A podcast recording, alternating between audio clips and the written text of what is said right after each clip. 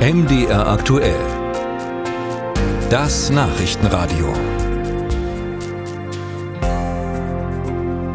Wenn Sie unsere Nachrichten eben verfolgt haben, dann haben Sie es schon gehört. In der Ukraine ist offenbar einiges im Gange in den Regionen Donetsk und Saporischia. Da kommt es wohl zu heftigen Gefechten. Das meldet jedenfalls die russische Armee. Die Ukraine versucht demnach russische Verteidigungslinien zu durchbrechen.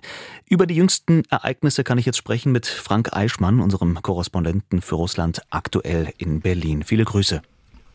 Einen schönen guten Tag. Frank, was kannst du berichten? Was passiert da gerade in den angesprochenen Regionen? Naja, wir haben das Problem, wir haben ja den Eindruck, durch kleine Videos äh, bei Twitter, Telegram gut informiert zu sein, aber es ist ein sehr großer Nebel und der äh, erklärt sich so, das russische und auch das ukrainische Militär liefert uns die jeweiligen Darstellungen über den Kriegsverlauf, aber die haben natürlich das Interesse, die eigene Öffentlichkeit Öffentlichkeit, die gegnerische Öffentlichkeit und auch das gegnerische Militär zu beeinflussen. Und da muss man sagen, bei Russland ist es noch so, neben den offiziellen Verlautbarungen über die Nachrichtenagenturen, über die Telegram-Kanäle gibt es äh, nicht nur den Verteidigungsminister Shoigu, sondern auch zum Beispiel den Chef des Militärunternehmens Wagner, Prigozhin, der mit Shoigu nichts an kann, anfangen kann, den beschimpft, ganz andere Darstellungen hat.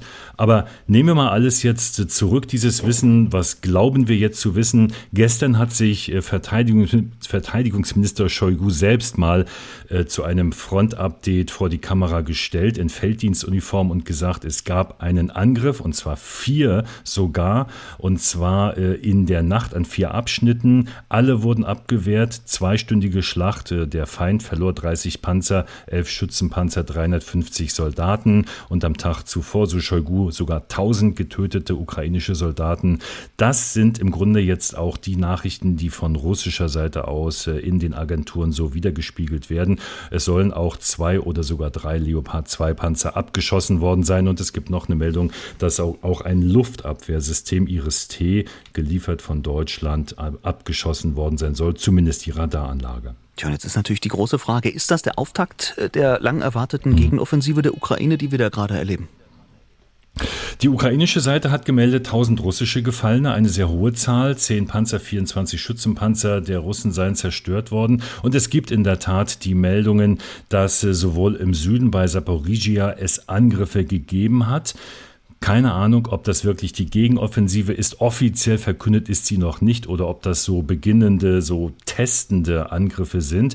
Da sind die Orte Orichiv und Velika Novosilka genannt worden und auch Angriffe kurz vor der Stadt Donetsk. Und dann wird auch gekämpft und das haben wir auch in den Nachrichten gehört und so ist auch die Nachrichtenlage.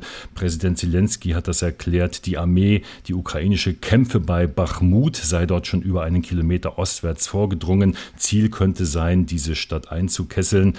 Gekämpft wird auch bei Kremina, und äh, Svatove. Und wenn man sich es auf der Karte anguckt, dann sieht man eben äh, in diesem Gebiet Saporizhia, wenn die Ukraine davor stößt, es wäre ein Weg bis zum Asowschen Meer. Äh, 100 Kilometer müsste die Armee dahinter sich bringen. Das heißt, selbst wenn die Großoffensive gestartet sein sollte, es wäre keine Geschichte von ein oder zwei Tagen, sondern von Wochen oder Monaten. Heftige Gefechte also in der Ukraine, in den Regionen Donetsk und Saporischia. Informationen waren das von unserem Korrespondenten für Russland, von Frank Eichmann. Vielen Dank.